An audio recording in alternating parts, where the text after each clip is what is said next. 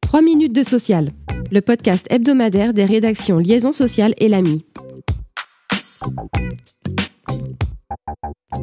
Au cœur de l'actualité cette semaine, un nouveau projet de loi travail annoncé par Emmanuel Macron pour la rentrée.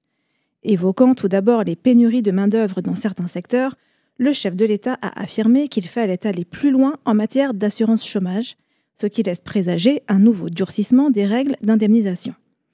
Également sur la table, une amélioration de la formation continue tout au long de la vie et du travail des seniors par la formation, le renforcement de l'apprentissage, une réforme du lycée professionnel pour rapprocher entreprises et lycéens via des stages rémunérés, la transformation de Pôle emploi en France Travail afin de mieux coordonner les acteurs de l'emploi et de l'insertion, ainsi que la réforme du RSA évoquée pendant la campagne présidentielle. Le président de la République a également abordé les retraites et le recul de l'âge de départ légal à 65 ans. Il se dit prêt à des compromis responsables et à ce que la réforme se fasse progressivement, mais avec une première étape dès l'été 2023. Enfin, Emmanuel Macron a exhorté les entreprises à engager des négociations salariales et ainsi prendre leur part face à l'inflation. Également dans l'actualité cette semaine, le bilan de l'application des gestes barrières pendant la crise sanitaire dans les entreprises.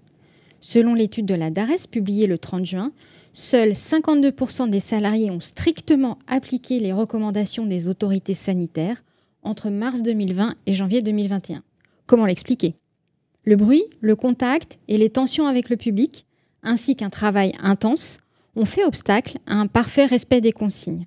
Au contraire, le soutien hiérarchique et la consultation des salariés ou de leurs représentants sur l'organisation de l'activité pour faire face à l'épidémie ont favorisé l'application des dispositifs de prévention.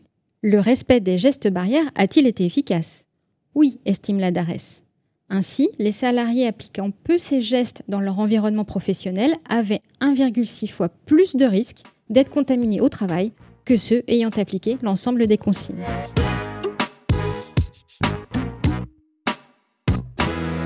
Notre focus cette semaine porte sur un arrêt rendu par la Cour de cassation le 29 juin. Il précise qu'un rapport d'enquête interne à l'entreprise, même s'il n'est pas exhaustif, peut valablement prouver un harcèlement moral ou sexuel et justifier le licenciement du salarié fautif. Dans cette affaire, les juges avaient écarté un tel rapport en s'appuyant sur deux motifs. Certains témoins n'avaient pas été auditionnés et les représentants du personnel n'avaient pas été associés à l'enquête. La Cour de cassation n'y voit au contraire aucun problème.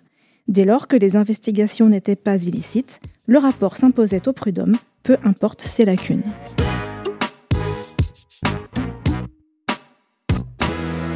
2,01%. Tel est le pourcentage d'augmentation qui devrait s'appliquer au SMIC au 1er août prochain. Cette hausse résulte du mécanisme légal de revalorisation automatique du salaire minimum.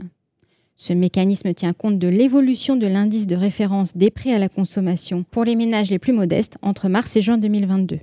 Selon nos calculs, le SMIC horaire brut passerait ainsi à 11,07 euros début août.